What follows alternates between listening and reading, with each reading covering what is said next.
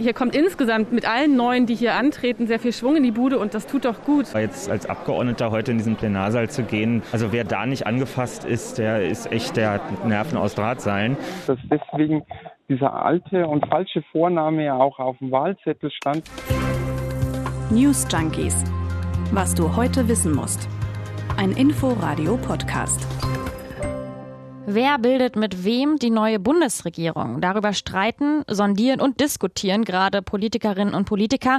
Und ja, wann genau wir einen Kanzler haben, ja, das kann, glaube ich, noch ein bisschen dauern. Was wir aber jetzt schon ganz genau wissen, ist, wer genau im neuen Bundestag sitzen wird eigentlich. Und wir wollen uns heute mal anschauen, Wer ist denn das? Was sind das für Leute? Wie jung und wie divers auch wird der neue Bundestag? Wird es besser als bisher? Und welche von den bekannten Politikern und Politikerinnen, äh, die ihr alle kennt, sind reingekommen und welche vielleicht auch gescheitert? Und vor der Bundestagswahl, da wurde ja viel darüber gesprochen, dass uns ein sogenannter XXL-Bundestag bevorsteht, also ein sehr großer Bundestag. Feststeht, ja, es müssen neue blaue Stühle in den Plenarsaal. Aber warum ist er jetzt doch nicht so groß wie befürchtet? Das bei den News Junkies vom 28. September 2021 mit Leonie Schwarzer und Konrad Spremberg. Tachchen. Hi. Wir wollen uns jetzt erstmal anschauen, wer sitzt denn da eigentlich im neuen Bundestag? Und tatsächlich steckt dahinter auch eine sehr spannende Diskussion. Also vertritt der Bundestag überhaupt die Interessen des Volkes, wenn da viel weniger Frauen, Menschen mit Migrationshintergrund oder auch Leute zum Beispiel aus Pflegeberufen sitzen, als eigentlich in der Bevölkerung sind? Mhm. Da sagen einige, nee, es müssen mehr Menschen aus verschiedenen gesellschaftlichen Gruppen im Bundestag sitzen, damit eben die deren Interessen auch richtig vertreten können. So sieht das zum Beispiel Maximilian Öl von der Initiative Brand New Bundestag. Die beraten ganz bestimmte Kandidierende und unterstützen sie. Unser Anliegen ist es im Wesentlichen, dass alle Perspektiven der in Deutschland lebenden Menschen im Parlament angemessen repräsentiert sind. Das bedeutet nicht, dass es um eine mathematische 1 zu 1 Abbildung gibt, aber wenn es ein großes Ungleichgewicht gibt, dann ist es auch klar, dass die Identifikation von bestimmten Gruppen mit dem parlamentarischen System und mit der Demokratie schwindet. Das hat er vor der Bundestagswahl gesagt. Jetzt haben wir zwei Tage nach der Wahl.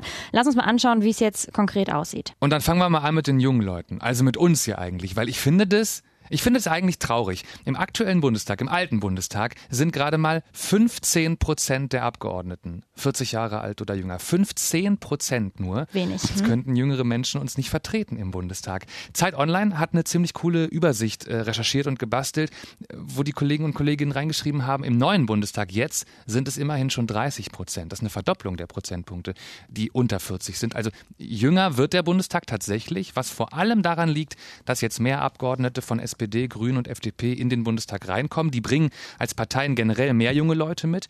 Die beiden jüngsten Abgeordneten sind beide 23 und von den Grünen. Und dann ist natürlich auch die Frage, wie weiblich ist denn der neue Bundestag? Und da auch nochmal ein Blick auf diese Übersicht von Zeit Online, von der du gerade schon gesprochen hast. Ungefähr ein Drittel des neuen Bundestages ist weiblich. Und da muss man sagen, tatsächlich bildet das die Bevölkerung nicht besonders gut ab. Ach. Nein, denn ne, eigentlich sind etwas mehr als die Hälfte der Deutschen weiblich. Tatsächlich hat sich der Anteil der Frauen aber leicht erhöht im Vergleich zum letzten Bundestag. Trotzdem finde ich, ist das kein besonderer Erfolg, denn der Frauenanteil, der war die letzten vier Jahre, also jetzt im letzten Bundestag, auf dem niedrigsten Stand seit 1998, also seit mehr als 20 Jahren. Prozentual die meisten Frauen hat übrigens die Grünen-Fraktion und am wenigsten die AfD. Ganz kurz, dass ich richtig verstehe. Also im Jahr 2021 ist es immer noch ein Drittel im Bundestag weiblich. Ja. Hm. Dann die Berufe. Klassischerweise sitzen viele studierte Menschen, viele Juristinnen und Juristen im Bundestag und es gibt zumindest eine Tendenz in Richtung Vielfalt anscheinend. Also wenn man die Liste mal durchgeht, steht da auch Studentin, Polizist, Zahnärztin. Bei Welt.de haben sie mal ausgerechnet, es gäbe jetzt deutlich weniger Bankkaufleute und auch weniger Rechtsanwältinnen als vorher. Dafür zum Beispiel zwei Ärzte und eine Krankenpflegerin mehr. Und wenn ihr auch mal gucken wollt, also was sind denn die Leute, die euch vertreten eigentlich beruflich? Was haben die mal gelernt? Das kann man ganz gut machen unter bundestag.de. Da kannst du auf einzelne Abgeordnete klicken und dir angucken, ja, was die bisher so gemacht haben. Und noch etwas ist neu in diesem Bundestag, Stichwort Diversität. Zum ersten Mal ziehen auch zwei Transfrauen in den Bundestag. Eine der beiden ist Tessa Ganserer aus Bayern. Sie war bisher für die Grünen im Bayerischen Landtag und zieht jetzt eben in den Bundestag. Und wir haben sie eben gefragt, vor welchen besonderen Herausforderungen sie als Transfrau in der Politik steht. Nachdem ich nicht bereit bin, dieses entwürdigende Begutachtungsverfahren nach transsexuellen Gesetz über mich ergehen zu lassen, habe ich äh, mit dem Problem zu tun, dass äh, auf meinen amtlichen Dokumenten mein alter falscher Vorname stand, dass deswegen dieser alte und falsche Vorname ja auch auf dem Wahlzettel stand, dass ich gegenüber meinen WählerInnen und in Alltagssituationen äh, fremden Menschen meine Transsexualität, meine Transgeschlechtlichkeit erklären muss.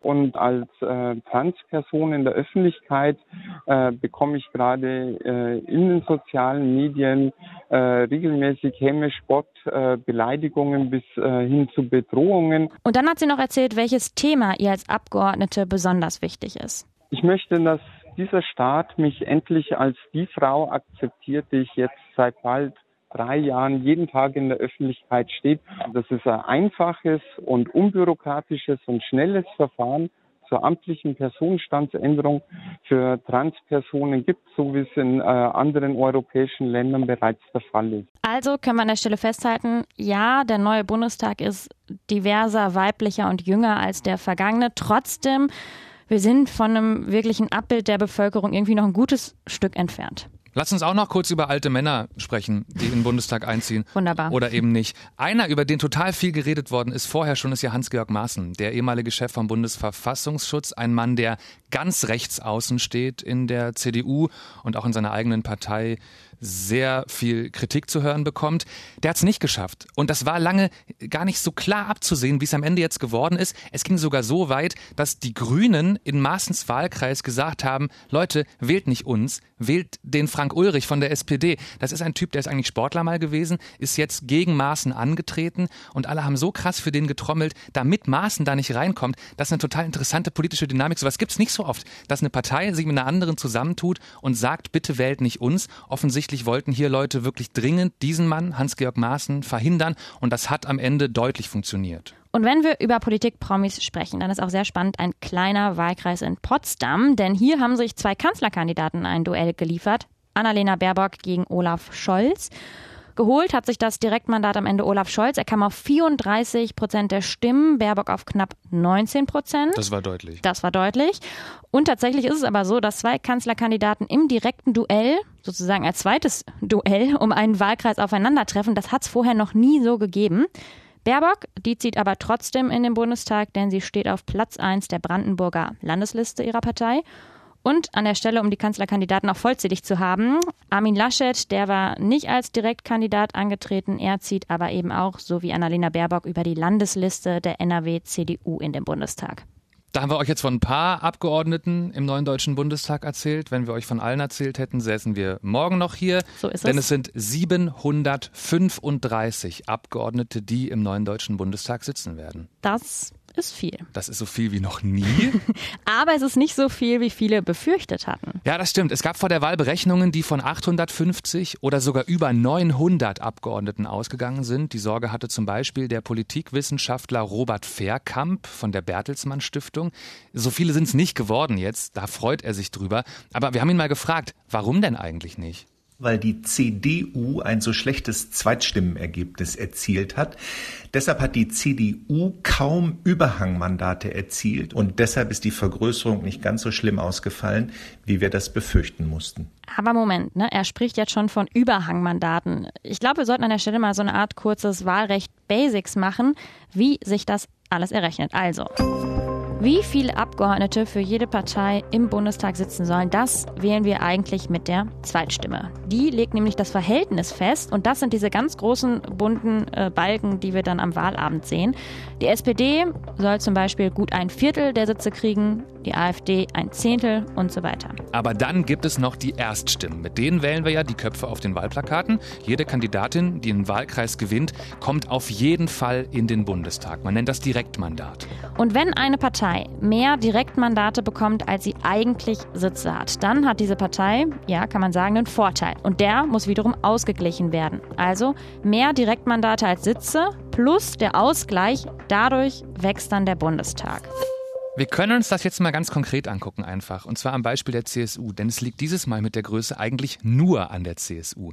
Die Partei hat 45 Wahlkreise gewonnen, fast alle in Bayern. Also dürfen 45 CSU-Abgeordnete auf jeden Fall und direkt in den Bundestag. Nur, wie viel Prozent der Sitze im Bundestag gehören der CSU eigentlich nach Zweitstimmen deutschlandweit? 5,2 Prozent. Was 34 Sitze sind. 34 Sitze eigentlich. Aber du hast es gesagt, 45 Direktmandate. Das macht elf Leute zu viel, also elf sogenannte Überhangmandate. Und die müssen ausgeglichen werden, damit dann die Verhältnisse im Bundestag trotzdem stimmen. Wobei die müssen nicht alle ausgeglichen werden. Es gab ja eine Änderung am Wahlrecht mhm. und die sieht vor, dass bis zu drei Überhangmandate keinen Ausgleich brauchen.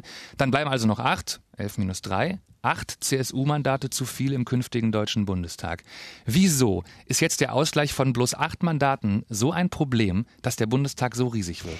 Weil die CSU so eine kleine Regionalpartei ist. Wenn die mehr Sitze haben dürfen, dann ergibt das viele Ausgleichsmandate, weil es muss ja weiterhin das Verhältnis im Bundestag stimmen.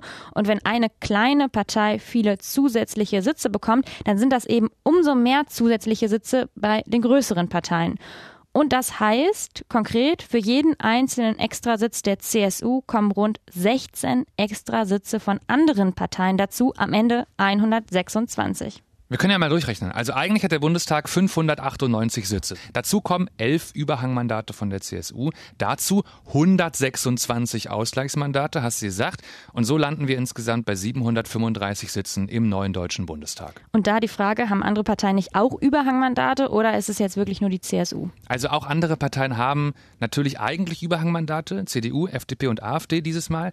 Aber das ist am Ende egal, weil die CSU-Mandate viel mehr ausmachen, mehr ins Gewicht fallen. Also die gleichen die ganzen anderen sowieso aus. Und was ich auch noch interessant finde, ist das Ungleichgewicht, das dann jetzt gerade im Bundestag entstanden ist. Also du hast ja gerade gesagt, die CSU hat drei Extramandate, die nicht ausgeglichen werden müssen. Mhm. Dann haben die doch auch irgendwie einen Vorteil. Das stimmt. Aber dazu meinte Robert Verkamp, der Politikwissenschaftler, das ist in dem Fall nicht so schlimm. Weil das Wahlergebnis eben so ähm, ausgefallen ist, dass diese drei unausgeglichenen Überhangmandate die Mehrheitsverhältnisse nicht so verzerren, dass beispielsweise bestimmte Koalitionen nicht gebildet werden können. Also diese drei Sitze verändern keine entscheidenden Mehrheiten. Es ist sehr unwahrscheinlich, dass der Bundestag deshalb irgendeine Entscheidung anders trifft. So, okay.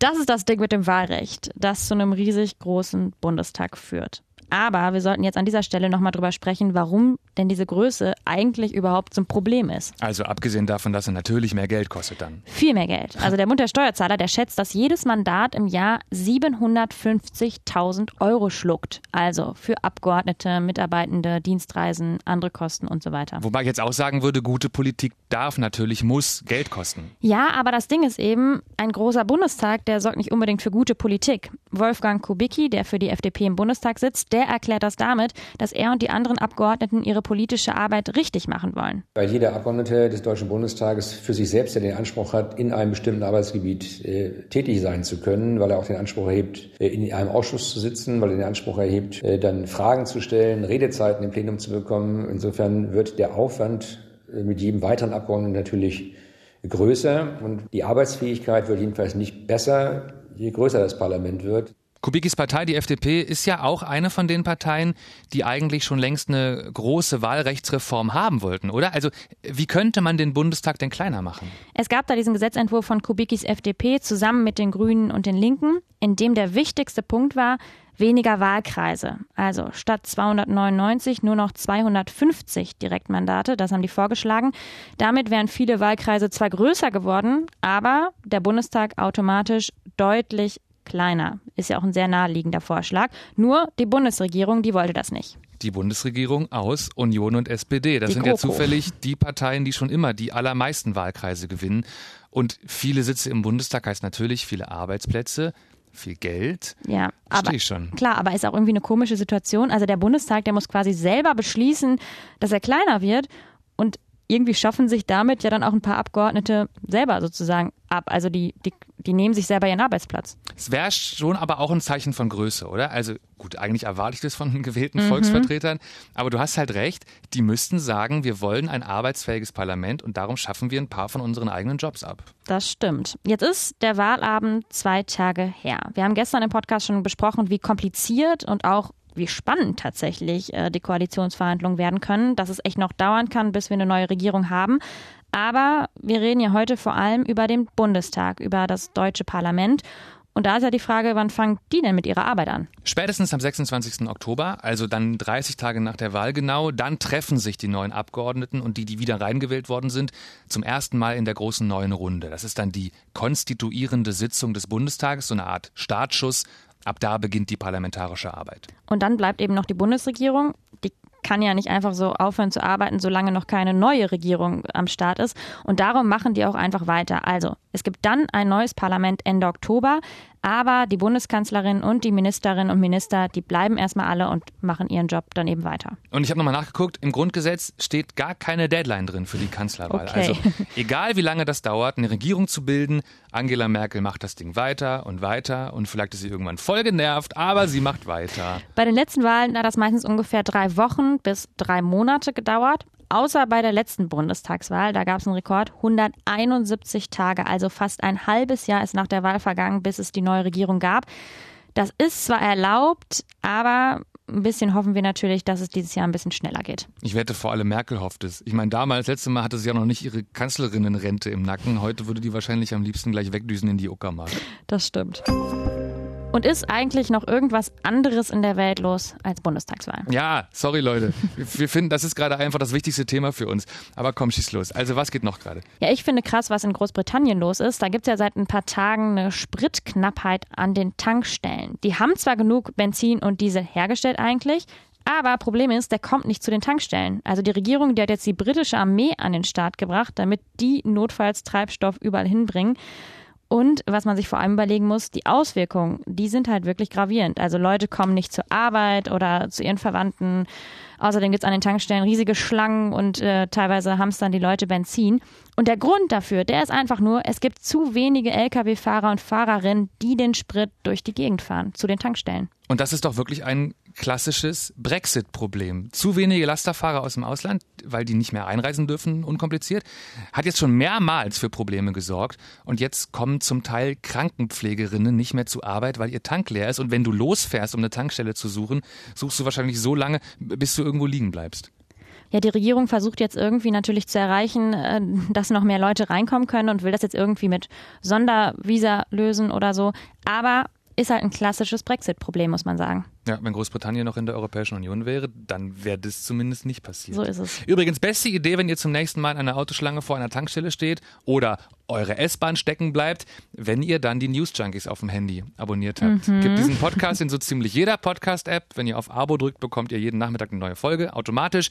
Und wenn ihr dann was loswerden wollt, schreibt uns immer gerne E-Mails an newsjunkies.inforadio.de. Ciao. Bis morgen.